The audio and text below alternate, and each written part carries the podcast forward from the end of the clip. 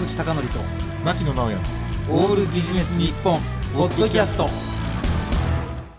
坂口孝則と牧野直哉の「オールビジネス日本。映画と舞台と公演は冷たい目に合うから進化する」です。でこれちょっとね複雑なタイトルなんでもう一度ちょっと申し上げていきたいんですが映画そして舞台そして公演あの演台の上にね、うんうん。立って話す方の公演ですね。公演は冷たい目に合うから進化するですね。でこれ牧野さんに聞いてみたいんですが、はい。あのどれくらいお客さんの反応をこう気にするかって講演する人によってだいぶ違うと思うんですね。はいはいはいはい。でどれくらい気にします？いやすっげえ気にします。すごい気にする。すごい気にする。あそれはよかった、うん。ちょうど僕と一緒なんで話がしやすいですね。うんであの私実は10月にあのアメリカに行ってきたんですね。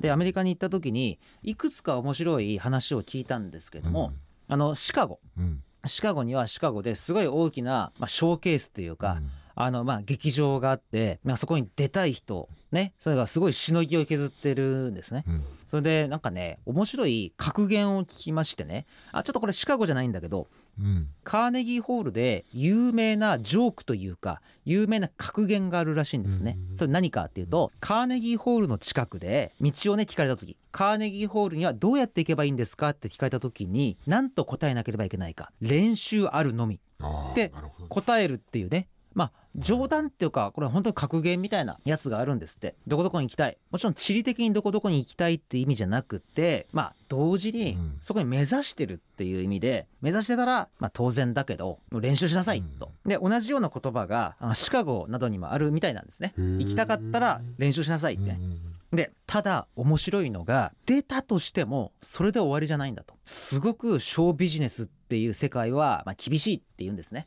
でこれは牧野さんが賛成してくれるかわからないけど日本はそれでもまだ優しいじゃないですか。例えばね、うん。あのまあどうかな経験にもよると思うんですけどもなかなか舞台見てる時に堂々と途中でみんな帰んないでしょ。あー確かに。ね。うん。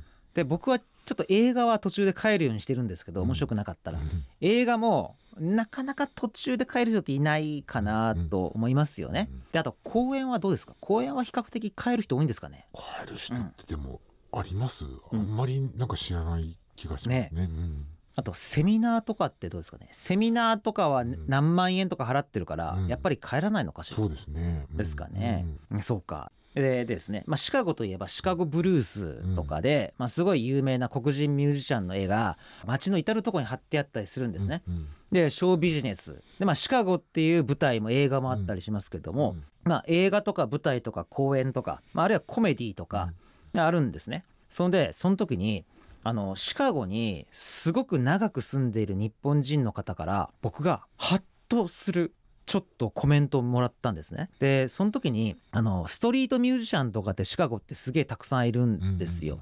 だけど結構辛辣な言葉を浴びせる場合もあるし、うんあるいは例えばストリートでマジックやってるミュージシャンであっても結構みんなつまんなかったらすぐ帰っちゃうと。でさらに、まあ、舞台だとか劇場みたいなお金を払っているような時でも結構アメリカ人ってなんていうか抜けちゃうんですね。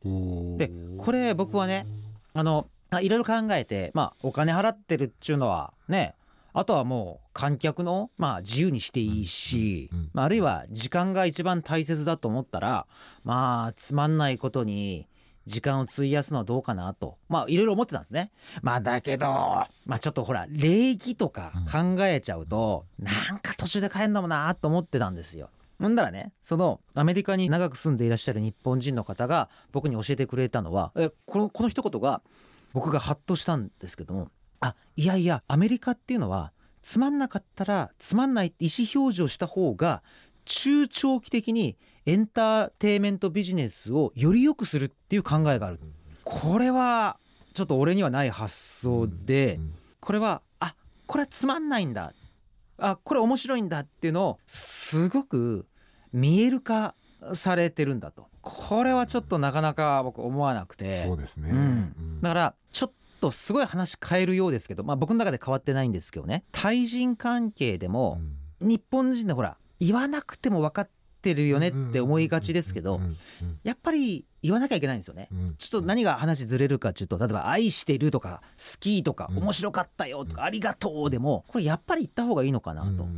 で完全にアメリカ人の真似する必要もないんで「帰る」とかね、うん。なんか辛辣な言葉は投げなくてもいいんですけどもそっかと。世界が広いから他の文化ではあえて帰ることでエンタメ全体が進化するっていう考えもあるのかなと思って、で今日のテーマがまさにその名の通りですね。映画と舞台と公演は冷たい目に遭うから進化するっていうことだったんですね。うんでここまで聞いた皆さんにちょっとお願いなんですが私に関してはもう何もせずとも十分反省してますんで、はい、私の講演とか話を聞いた方はに限っては冷たいことをしなくても、うん。私は十分自ら進化します。が一応他の方にねうん。関する時には一応こういう考え方もあるということでもう一度今日のテーマを繰り返します。映画と舞台と公演は冷たい目に遭うから進化するでした。坂口孝則と牧野直哉の「オールビジネス日本ポッドキャスト。今回はここまで次回もお楽しみに。